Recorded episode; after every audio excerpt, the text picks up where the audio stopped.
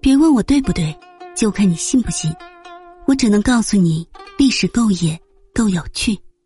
欢迎来听九九八八那些不为人知的野史秘闻。清朝最悲情皇后隆裕，竟然从未被丈夫所宠幸。当光绪走到珍妃面前时，他突然变得非常伤心。他觉得作为一个皇帝，连自己的婚姻都不能左右，因此感到非常伤感。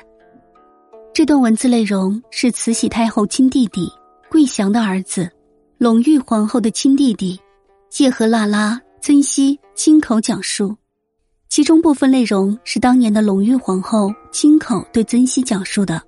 很多朋友由于喜欢光绪皇帝，而对隆裕皇后存在很大的偏见。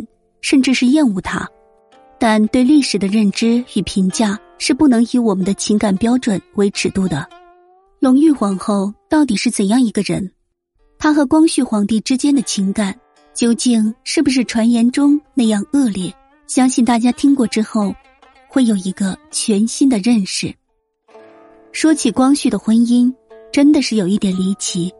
在慈禧为光绪指婚的时候，珍妃的家里。也花了很多钱贿赂李莲英，为的就是可以让珍妃当上皇后。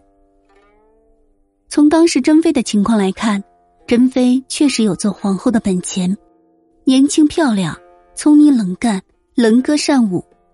可是当时老佛爷的意思，李莲英再清楚不过，所以就在背后嘀咕，想让珍妃当皇后。但是慈禧却不那么想。他的心里早就定下了隆裕，这是任何人都扭转不了的。于是他只能在珍妃选妃的过程中做了一些手脚。除此之外，李莲英也极力的想把珍妃弄进宫来做光绪的妃子。因为选妃，光绪的心里非常憋闷。大婚以后，好长一段时间心里都不痛快，不跟皇后同床。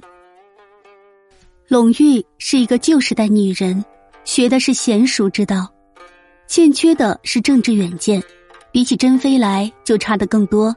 这样一来，慈禧不但没有促成光绪和隆裕，反而更让光绪冷落了隆裕。于是后来有了珍妃这个小妖精的说法。别人都是轰轰烈烈，别人都永垂千古，但是隆裕却不能。因为签订大清退位诏书的人就是隆裕，后来也有人把隆裕说成是一个大奸大恶之人，说他陷害珍妃，说他心胸狭窄，这是非常不对的。同时也委屈了隆裕。不过说起隆裕来，很多后人都觉得这段历史对于隆裕是不公平的。隆裕的一生都是悲惨的，年轻的时候没有得到爱情。被皇帝冷落，年纪大了以后，竟然成了亲手签订退位诏书的人。因为这件事情，隆裕一直郁郁寡欢，痛恨大清江山葬送到了自己的手中，因此，隆裕是在郁闷当中走完自己这一生的。